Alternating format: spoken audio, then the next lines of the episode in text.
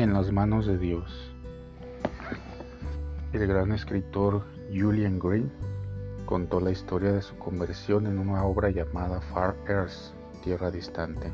Lo que le sucedió después de una vida desequilibrada fue el encuentro consigo mismo. La conversión es encontrar lo que no se encuentra, ser lo que se es. La historia es linda porque Julian encontró en un consejero espiritual el equilibrio para vivir en medio de dos guerras mundiales y como también sucedió con Etty Hillesum. El proceso fue como constante aprender a arrodillarse. Del testamento del francés encontramos esta joya. Cuando le das la mano a Dios, no te la suelta fácilmente.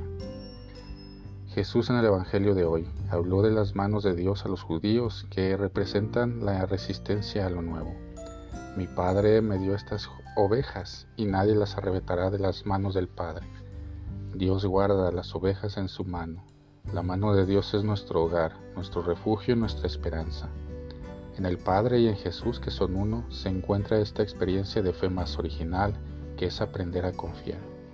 Confiar es algo así como dar una mano a Dios, experimentar que la mano de Dios nunca se aleja, nunca se suelta, nunca abandona, es impresionante porque incluso en el colmo del sufrimiento muchas personas experimentan la mano de Dios como un soplo, como un frescor, como algo que dice, tranquilo, no estás solo.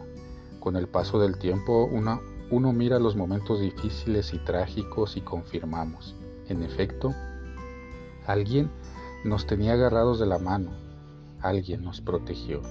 En el agujero más profundo hay una mano, y la mano de Dios toma la mano de tantas personas y a veces es una mano que ni esperamos, porque la mano de Dios también sorprende, como escribió Guimaraes Rosa, con Dios existiendo, todo es esperanza, siempre un milagro es posible.